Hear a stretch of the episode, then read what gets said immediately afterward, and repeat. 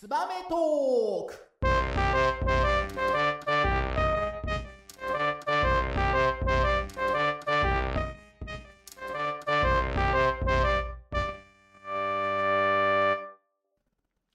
皆さんこんばんは。お昼に聞いていただいている方はこんにちは。朝に聞いていただいている方はおはようございます。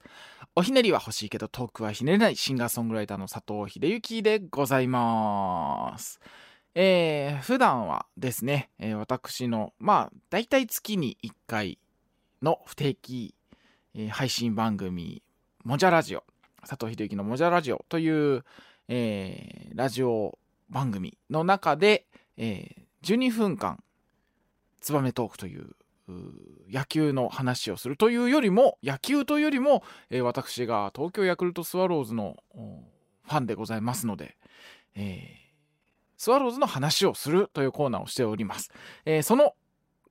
特別編ということでですね今回は、えーいつもお世話になっておりますザボさんの呼びかけによってこうやってちょっと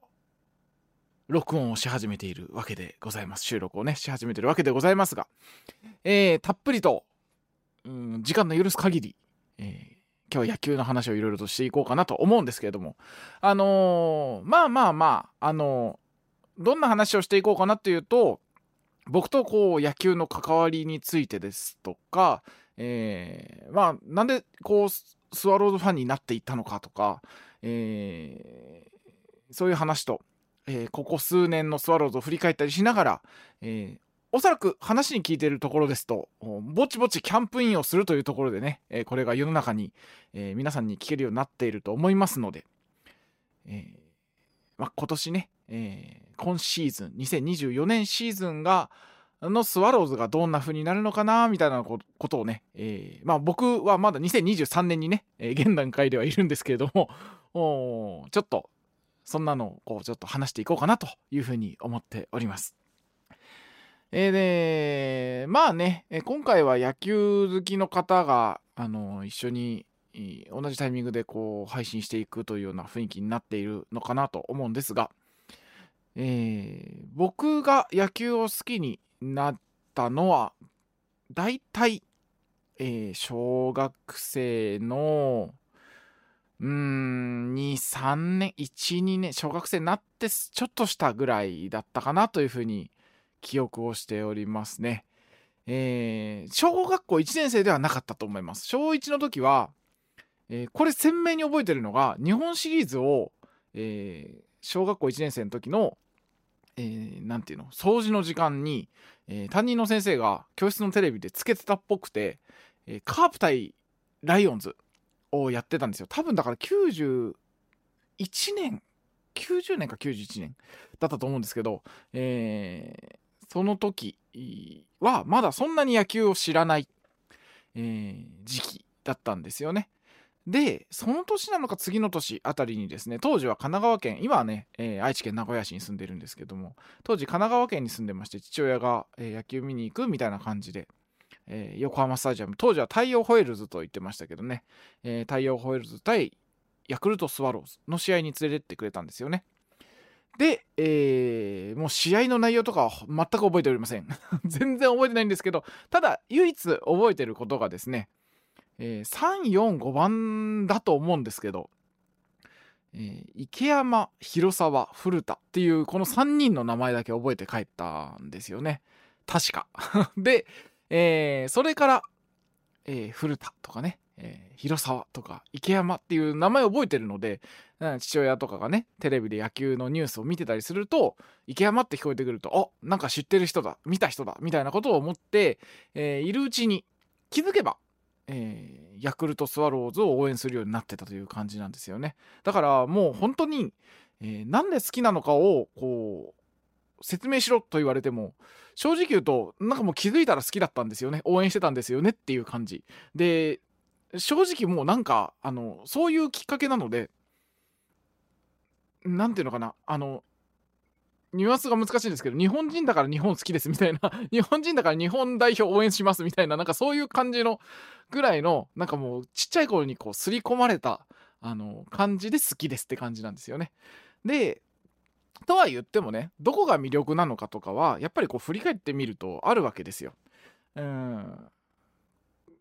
まあこう好きになって、えー、今僕39歳なんでね、えー、おそらくもう20うそうそう30年ぐらいもう多分スワローズファン歴になってくるくらいだと思うんですけどまあ30年間スワローズを応援していく中で紆余曲折ありましたけどまあ好きになり始めた頃はね、えー、ある意味一番スワローズが強かった頃というかね、え充実していた時代ですよね。えー、野村監督の時代、ID 野球、えー、野村さんが監督をやられまして、野村克也さんね、えー、監督されまして、え戦力的にも非常に充実していて、まあ、古田敦也、え当時選手、古田敦也さんが、キャッチャーとして、え超一流キャッチャーとして、打つ方でももちろん、そして、えリード面でももちろん、あの彼がいたからこそ、あの黄金期が作られたんだろうなというふうに思う、えー、時代ですね。えー、その時代でスワローズにこう惹かれていったのでね。まあといってもこう何連覇もこうするようなチームではなくてこう、えー、イメージ的には1位4位1位4位みたいな感じでね繰り返しながら当時も戦っていたというかね、えー、勝っていったチームだと思うんですけど、えー、そんなの風に見ながらその後ね、えー、いろいろちょこちょこ優勝はしているものの暗黒期みたいなね、なかなか勝てないどころか、えー、大体5位、6位あたりが定位置になってしまう時期があったり、えー、大型連敗で17連敗、18連敗みたいなね、大型連敗のあるシーズンもあったり、えー、あとはね、えー、シーズン最多記録を更新するみたいなね、90何敗みたいなシーズンもあったりしながら、えー、ここ数年で言いますと2021、22と、まあ、連覇をして、えー、2023年は5位という感じで来ていますね。でどこが自分の中でねスワローズの魅力なのかなみたいなことを振り返ってみますとおそらくスワローズというチームはもちろんすごいスター選手もいますし、特に打つ方のスター選手は、割とどの年代にもいるような気がするんですよね。えー、その僕が好きになり始めた頃で言えば、えー、古田さんはもちろん、えー、池山選手、池山さん、え広沢さん、この辺りもそうですしね、え他にもあの非常にいいバッターがいますしそこからこう時代を進めていけば、えー、行ったでね岩村選手がいたりですね、えー、まあ、外国人選手でいうとね、えー、ハウエルいたりペタジーニいたり、えホージーがいたりね、えラミジェスがいたり、えなんかホームラン王になる選手とかもね結構多い感じがしますね。で畠山選手がいたり川端選手がいたり青木選手もいたり、えー、そして山田哲人選手がいたり、えー、今で言うと村上選手がいたり、えー、こういう感じで、えー、大体どの世代でも、えー、バッターの方の、まあ、ヒーローというかね、えー、大スターみたいな選手は割と、えー、豊富にいる気がするんですけれどもスワローズというチーム自体はあのー、全体で見るとすごく戦力の厚いチームだったことはそんなに多分ないんですよね。えー、まあ特に野村克也監督の時がそうだったと思うんですけどその時から、えー、根付いていた文化だとは思うんですけれどもこう基本的にチームとしては、えー、戦力だけを単純に比較するときっと勝てない。でも野球というゲームは、えー、まあ、単純なね、え個々の能力だけの比べを比べて、え結果がつくものではない。えー、いかにこう素晴らしいエース級のピッチャーでもチーム全体でね、え、打ち崩していけば攻略の糸口があるとかね、えー、決してヒットじゃなくても、えヒットだけが、えその攻略法ではないというふうにね、え、ような考え方をしてまあ弱者の兵法なんていうことを野村さんはおっしゃってましたけれどもこう工夫しながら、え勝っていくスター選手が若干乏しくてもえ例えばエース級のピッチャーがいなくても、え、勝っていく。工夫して勝っていくみたいなことをチーム一丸となって勝っていくみたいなね。そういうところがなんかある気がするんですよね。特にあのもちろんねどのチームもそういうあの一面はあると思うんですけども特にスワローズというチームはあまあこうもともとねお金がこう潤沢に使っていいよという球団でなかったこともきっと関連してると思うんですけれども割とね、えー、工夫しながら選手としても、うんまあ、戦力外になった選手だったり他の球団でもベテランになって、えー、まあ、引退まではいかないけれども、まあ、もう1年2年やりたいって言ってるけどどうするっていうのをこうトレードでね、えー、来てもらったり、え、そういう選手が活躍して、えまあ、もう一花咲かせていくというね再生工場と言われたりしますけどそういうあの空気だったりそういう文化が出てきたっていうところはあのね僕にとっては魅力だなというふうな気がするんですよね。えー、まあ再生工場って言われて、えー、たりしましたけれどもその野村克也さんの頃ね、えー、やっぱり他球団をこう戦力外になったりとかまあもうベテランでね、えー、引退が近いかなという選手を割と引き取ってきまして、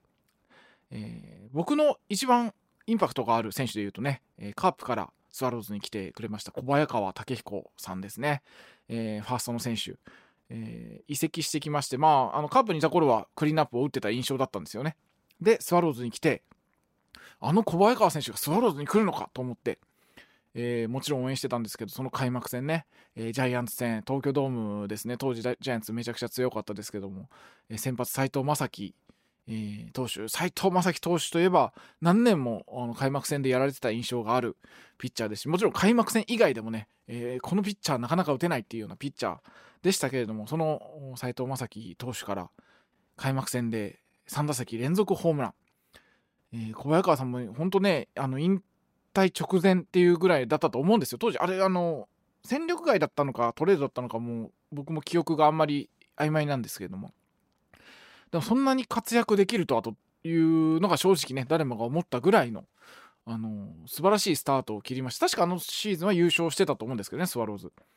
えー、斉藤正樹投手をあれで攻略して勢いに乗れたというシーズンがあったりしましてね非常にインパクトありますけれども。他にもね、えー、辻初彦さんだったりあとは、えーとね、元ライオンズのね辻さん、えーオリックス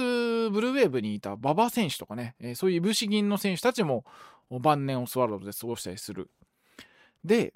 まあ、あとはピッチャーでいうとね、えー、田畑投手とかね、えー、吉井正人投手とかもスワローズに来て特に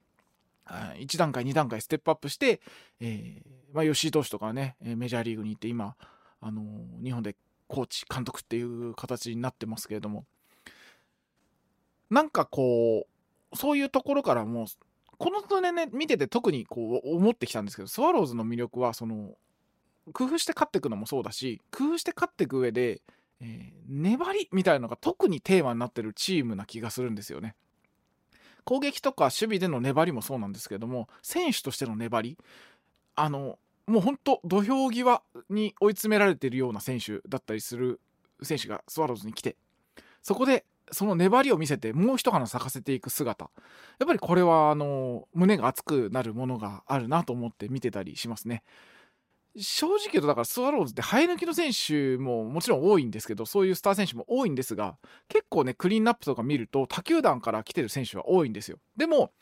うん、どちらかというとこう油が乗り切ったどころかこうもうね、えー、もう他の球団にいる頃にはまあもうちょっと無理かなって正直思ってたような選手たちが、えー、頑張ってくれるみたいなね、えー、怪我をして、えー、最後もう一花みたいな感じでね、来てくれたっていうようなね、えー、で活躍してくれるみたいなところがまたあの魅力なような気がしてますね。そして、えー、まあそんなところがねこうスワローズとしてはこう僕はね好きになってたんですけども、まあ、さらにこうでも深く思い返してみると父親がきっとねその時スワローズを割と応援してたからだと思うんですよね。もともとはジャイアンツファンなはずなんですけど、えー、まあそのね、えー、父親が大人になるにつれてなんかスワローズファンになったのか、えー、単なるアンチジャイアンツなのか分かんないんですけども、えー、スワローズを応援するようになって影響も受けてっていう感じなのかなと思うんですけれどもね。でここ数年のスワローズで言いますとまあ記憶に新しいところで言うと20212022は連覇、えー、セ・リーグは連覇、えー、2021に久しぶりの日本一になって、えー、2022年は残念ながら、えー、日本シリーズは負けてしまったというシーズンでしたけれども、まあ、このね、えー、数年で言いますと、まあ、村上宗隆選手がスワローズに入りまして彼が4番バッターとしてね開花したというところが一つ大きな、えー、優勝というね、え、形になったと思うんですけどこれもねやっぱりさっき言ったみたいな、えーね、粘りだったりこう決して戦力的に熱くない部分も工夫して勝っていく、えー、まさにね、え野村克也さんのもとで、え現役をしておりました高津慎吾監督が、まあ、特にピッチャーの起用法ですよね、えこうエース級のピッチャーが正直、えあんまりいないっていうスワローズの中で、えー6人でローテーション回すわけじゃなくてもう10人で回す。11人で回す、えー、ただそのね11人が割と平均以上ぐらいの先発の能力のあるピッチャーが揃っていてその調子も良かった、えー、まあ調子のコントロールもうまくいっていた。ということもあって、えー、登録抹消とかね、えー、繰り返したりしながら中10日とかでね、え投げてまあ一番調子のいいタイミングで投げて、え勝っていく。というようなことを繰り返すことで、えー、10勝するピッチャーはいないものの、えー、年間10勝ピッチャーはいなかったけれども、えー、優勝するというね、えー、チームになったような気がしてますね。だから、まあ、あの2シーズンは特に応援してて思ったんですけど、本当ね、あの粘りが良かったんですよ。えー、試合の前半でこうビハインドでもなかなか次の点を取られなかったし、えー、バッターもね、追い込まれても簡単に打ち取られずに、えー、粘って粘って、えー、ヒットをもぎ取っていく。もしくはフォアボールをもぎ取っていく、えー、こういう形で、え出塁したりして点を重ねて特に、えだから後半ね、え7回8回ぐらいでまああの後ろのピッチャーが盤石だったこともあって、え7回8回に逆転して勝つみたいな試合も多かったという感じでしたが2023年こちらを振り返ってみると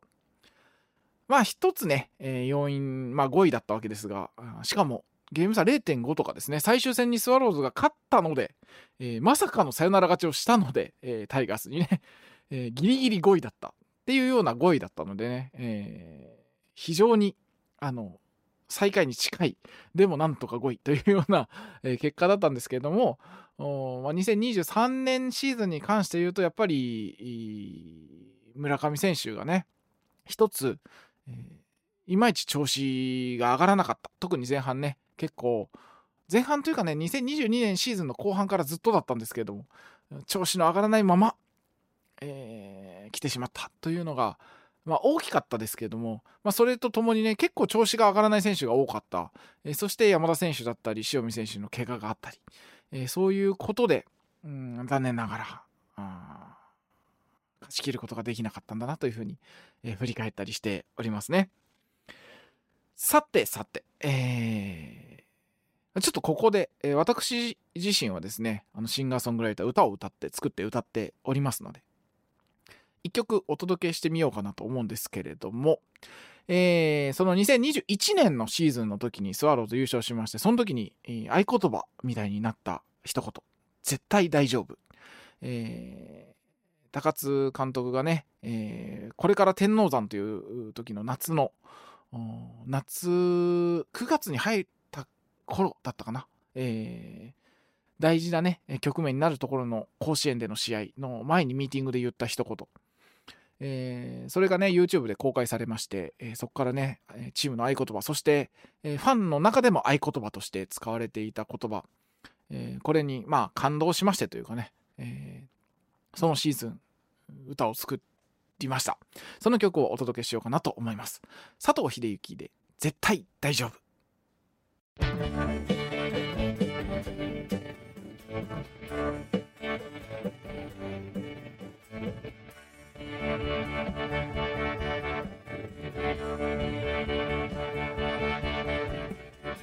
まくいくことばかりじゃないよ悔し涙をこぼした日々を今も胸に決めてるそれだけ追い込まれてる時も腹をくくって前のめりで行こう心の火を灯せ絆をつなげて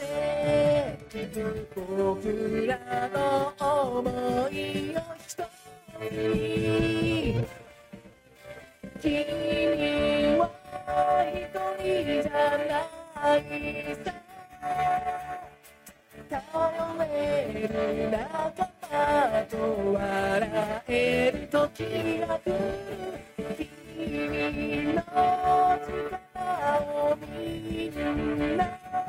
信じている絶対大丈夫。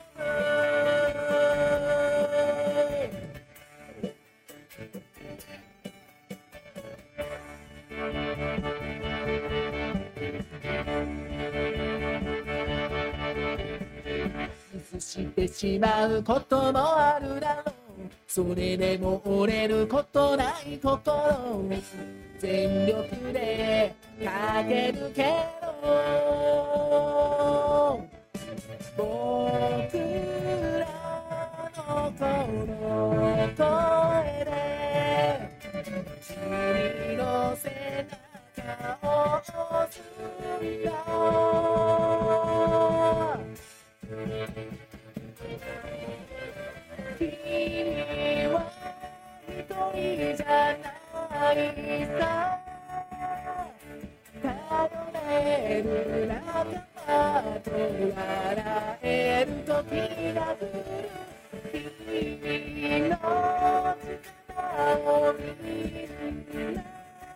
信じている。絶対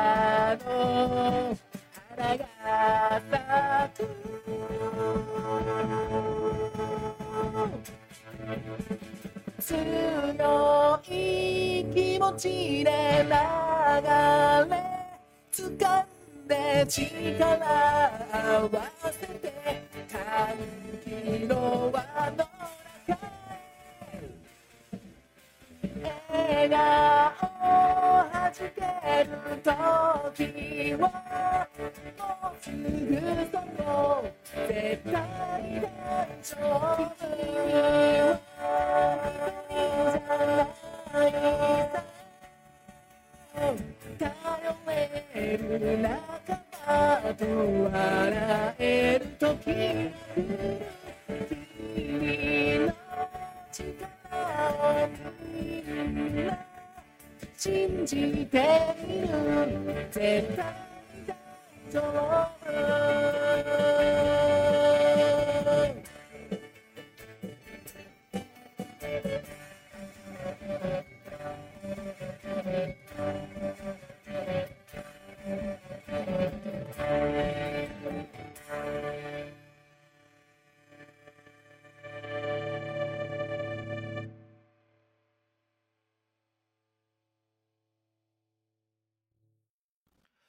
きいただきましたのは佐藤秀之で絶対大丈夫という楽曲でございました。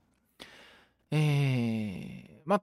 ちょっとね、高津慎吾監督の話をしてみようかなと思いますが、高津監督ですね、えー就任しまして最初の年が6位、そして、えー1位、1位、5位という4年間で、えー2004年のシーズンに向かっていくわけですけれども、まあいろいろね、あのーファンの中で言われたりすることもあります。えーまあ、現役時代で言うとね、結構お調子者キャラでね、非常に明るい、えーでも、あの、熱いストッパーのピッチャーでしたね。えーシンカーが得意でね、サイドスローで。えーで、現役、スワローズでももちろん活躍して、そこからメジャーリーグ行きまして、えーメジャーリーグからスワローズに戻ってきて、で、1年、2年で戦力外となった後も独立リーグだとかね、台湾とか韓国、韓国も行ったかな、えーいろんなところを渡り歩いて、スワローズのコーチ監督となっていくわけですけども、きっとね、その経験が生きて、あの、割と僕から見ると柔軟なあいろんな発想で、えそしていろんな人心掌握術といいますかね、えー、言葉とかね、起用法とかいろんなところで選手のモチベーションを上げながら戦っていくタイプなのかなというふうに感じております。で、ただ、あのー、この2023年のね、シーズンとかを見て思ったのは、やっぱり、こう戦力、怪我人がやっぱり多かったりとか、うん人数が揃わないとどうすることもできない部分はあるなというのは正直ね感じましたね、えー、特にね先発ピッチャーとかでこううまくやりくりをしていたで優勝をもぎ取ったわけですけれども2023年はそれをやりたくても正直できるだけのピッチャーの数がいなかった、えーまあ、いろんなね若手を試してみたりもするんですけど正直、えー、優勝してた年よりはそういうピッチャーがねあのなんていうかねこう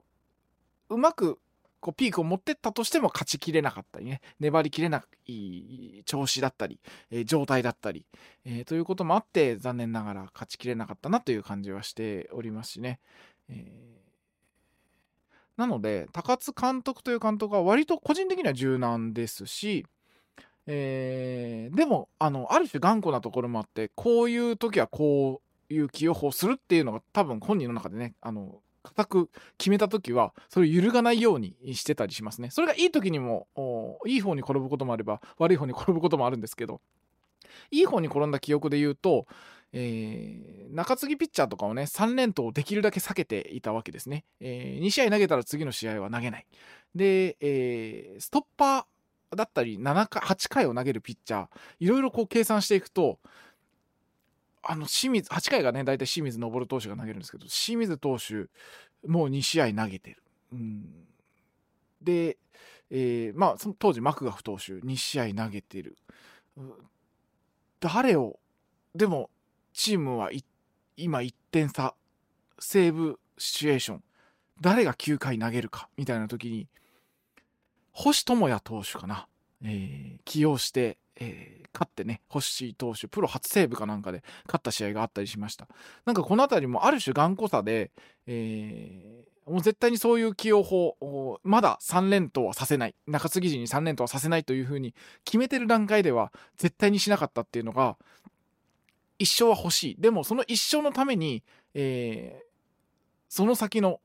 大事な試合の1勝を落とすとか、えー、大事な2勝を落とす、えー、そういうことになるんだったら今1勝をこの選手に託して逆に言うとその選手にとってやっぱり粋に感じるわけですしその成長の機会にもなるので経験を積ませるみたいなことで、えー、その選手を抜擢して、えー、起用するまあそれがうまくいったからセーブになりましたけどあれ例えば打たれたとしても、うん、その経験で OK というような割り切りをきっとして起用したのかなというふうに思うんですよね。なんかその辺りが非常に、えー、監督の采配としても面白かったあの見てて面白かったりなんかこう熱くなるものがあるなという、えー、采配をしてる気がしておりますね。それではぼちぼちこう2024年んシーズンどうなるかなみたいな話をしていこうかなと思いますが、えー、今のところ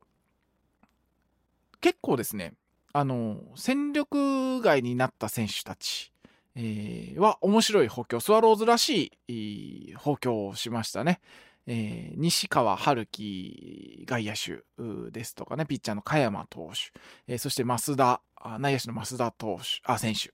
えー、そして、え、現役ドラフト、えこちらではこれねえー、スワローズから梅野投手が出ていきましてね、非常に個人的にも応援してた選手だったんで残念ではありますが、えー、ジャイアンツの北村選手が、えー、来てくださいましてね、スワローズ結構こう内野手厚みが欲しいというところで、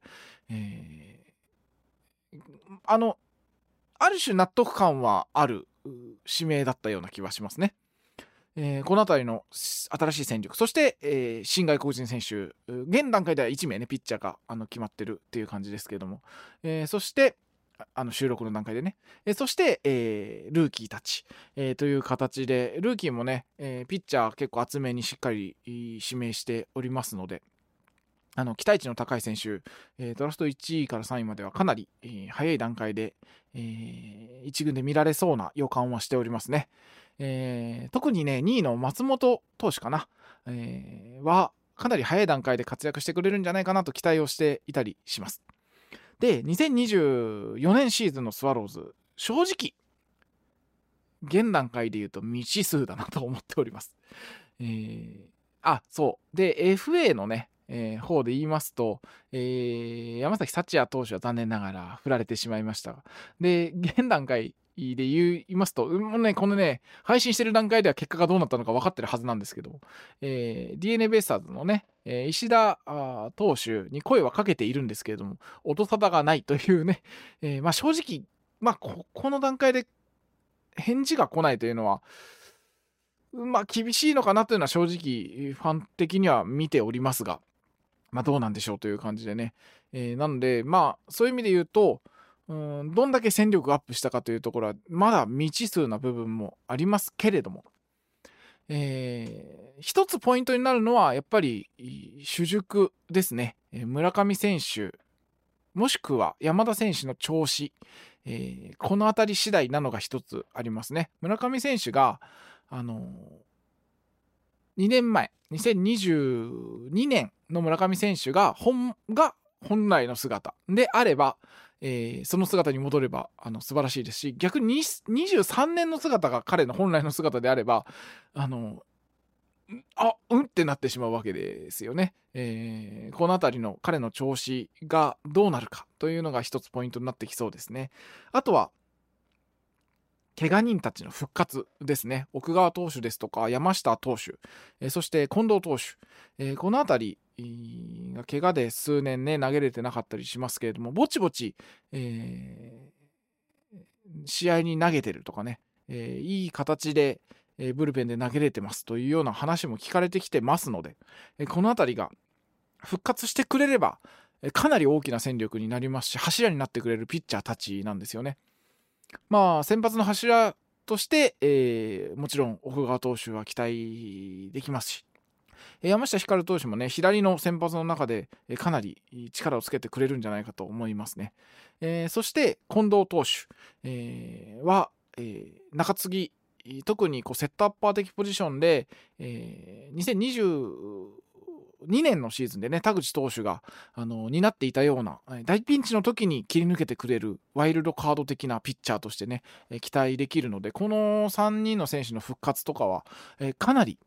あのあれば、えー、上位に食い込めるなというふうな感じはしますね。でまあやっぱり2023年のシーズンのタイガースを見てて思うのはいかに新しい戦力があ出てくるかって大事だなと思ったわけですね。それはあの補強をするかどうかじゃなくて、えー、ルーキーだったり、えー、若手だったりでももちろん良くて、えー、そういう中でこう眠ってた戦力がいかに、え光ってくれるかっていう感じですね。まあ、スワローズでいうとね、長岡選手とか、その光った年にやっぱり優勝してたりもするわけで、えそういう選手がいかに出てくるかという感じがしてますね。そういう中では、え山野投手ですとか、え平井のねピッチャーの山野投手昨年、えー、復活して、えー、少しいいところがあったんですけどこの辺りもしくは金久保投手とかねここ数年ちょっと調子が上がっていないピッチャーですけどもこの辺りが先発としていいぞという形になるとだいぶ勝機が見えてくるかなという気がいたしますね。えー、まあ、あの野手陣は割とねあのよくも悪くも盤石になってしまっていてレギュラーがね固まりつつあるので、えー、レギュラーをいかに脅かす新しい戦力が出てくるかかなという気はしてますよね。えー、その中でもやっぱりね内山壮真選手でありますとかうんあとはねやっぱ外野手ですねあの個人的には丸山選手とか丸山和也選手とかね、え並木選手とかこの辺りの選手がえー、塩見選手に追い抜け、追い越せという形になってくると面白いなと。本当はですね、えー、沢井選手にすごく期待をしてたんですけども、いや秋のね、えー、試合で、えー、フェニックスリーグのね、試合で、え、ちょっと大怪我をして、これがどうなってるのか、ちょっとね、キャンプも危ういと言っていたので、えまあ、年末の段階ではちょっとね、まだわかんないんですけども、この辺のね、え、選手たちが、こう、一気に飛躍の年になると、また首位、優勝の奪還、そして日本一も見えてくるかなと思うんですけども、まあ、他球団見渡すとやっぱね、あのタイガースとかはね、えーまあ戦力充実してる気はします。えーちょっとだけ余談に、余談というかね、あのスワローズではないんですけども、タイガースはあの見てて、ここ数年で、ドラフトが非常に面白いドラフトというか、しっかりしたドラフトをしてる印象があります。えー特に、あの高校生の中で、えー素材のいい選手をしっかり毎年ね指名してるんですよね。えーネームバリューもあるし素材として輝くであろう選手たちを必ずドラフトのね、えー3位4位とか2位3位この辺りで指名してる印象があってその選手たちがしっかり花開いてる気がしますね。えーなので、えーまだまだ新しい戦力がねどんどん出てきそうですし、え監督もねやっぱり着実に、えー岡田監督が采配を振るっているとこもあるので、かなり手強い相手だったりはするなとは思いますけれどもね。他のチームも、えーライバルたちねあの横を見渡すやっぱり強いなと思うので、えどうなるか分かんないんですけれども、えー2024年シーズンもねあのスワローズかなり僕はやっぱり期待して、えー特にやっぱね新しい選手活躍してくれるとワクワクしてくるんでね、えーそのあたりを期待しながら、えー応援していきたいなというふうに思っております。ということで、えーぼちぼち締めとさせていただこうかなと思うんですけども野球の話はね割と僕はあのどんどんしたくなるタイプではあるので、えーまたいっぱい喋りたいなと思うんですけれども、えーまあ、スワローズの話はね、えー先ほど最初の時にも言ったんですけどもあの佐藤秀樹の「もじゃラジオ」というね、えーまあ、不定期配信ではありますがおおむね月に1回配信している、えー番組の中のワンコーナーとしてねえー喋っておりますので、えーまあ、あとはねえーラジオトークの生ライブ配信も最近はあんまりおしゃべりできてないんですけれどもこの辺りの時で野球の話とかもねちょこちょこ喋っていきたいなと思っておりますドラフトの時はねえードラフト見ながらあの配信してましたね3時間ぐらいね、えーまあ、そんなこともやったりしておりますが、まあ、僕はこう球団のね編成とかを見てるのもかなり好きなので、えーまあ、その辺りの話もねまたおいおいしてみようかなと思っております。ということで、えーこの辺りでね、えー締めとさせていただきます。えーまた機会があればいろんなところでね、えー僕の配信ですとか、えー聞いてもちろん曲も聴いていただければとっても嬉しく思っております。ということで、またどこかでお会いできたらあー嬉しいなと思います。シンガーソングライターの佐藤秀幸でした。ごきげんよう。さようなら。